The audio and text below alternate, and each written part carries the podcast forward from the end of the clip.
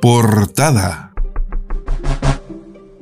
Resumen de las noticias que trae en portada el diario electrónico San Carlos Online. Hoy, sábado 13 de noviembre de 2021. Yasna Proboste ante millonarias deudas de agua y luz. Comillas. Hicimos el trabajo que el gobierno no ha hecho. Cierre comillas. Un encuentro con la directiva de la CONADECUS y personas morosas en el pago de los servicios básicos de electricidad, agua y gas, sostuvo la senadora y candidata presidencial Yasna Proboste. Oportunidad en la que presentó una propuesta de solución a un problema que inevitablemente detonará en lo económico en los próximos meses. Detalles en www.sancarlosonline.cl. Consejero Jiménez dispuesto a aprobar solución para proyecto de feria libre. El proyecto subió a 2.700 millones de pesos. Dispuesto a respaldar la iniciativa que dé solución al proyecto de la Feria Libre de San Carlos, una vez que se tenga la revisión técnica y jurídica, se mostró el consejero regional Arnoldo Jiménez. Detalles de esta información y entrevista en www.sancarlosonline.cl. Dideco entrega estanques para agua potable en sectores rurales de San Carlos.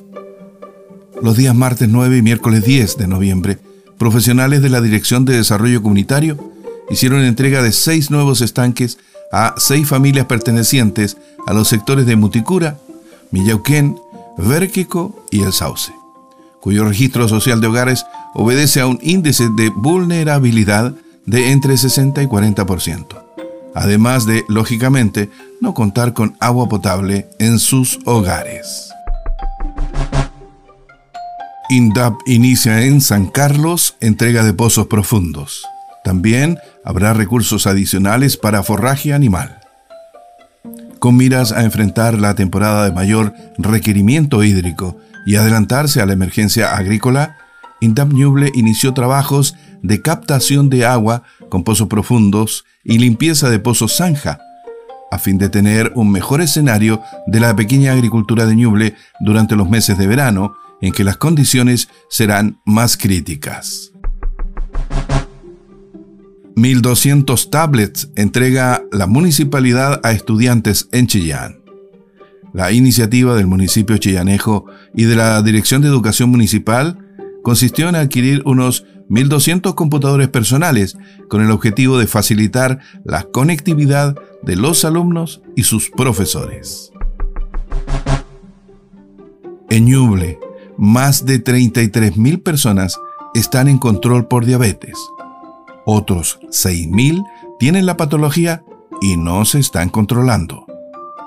De acuerdo con estadísticas del Servicio de Salud Ñuble, 33.223 personas están en control en centros de salud públicos de la región a causa de esta patología, que tiene como una de sus principales características el deterioro de la calidad de vida, si no se mantiene un adecuado tratamiento.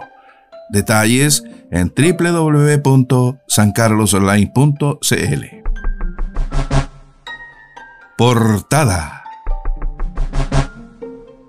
Fin a este resumen de las noticias que trae en portada el diario electrónico San Carlos Online. Hoy, sábado 13 de noviembre de 2021.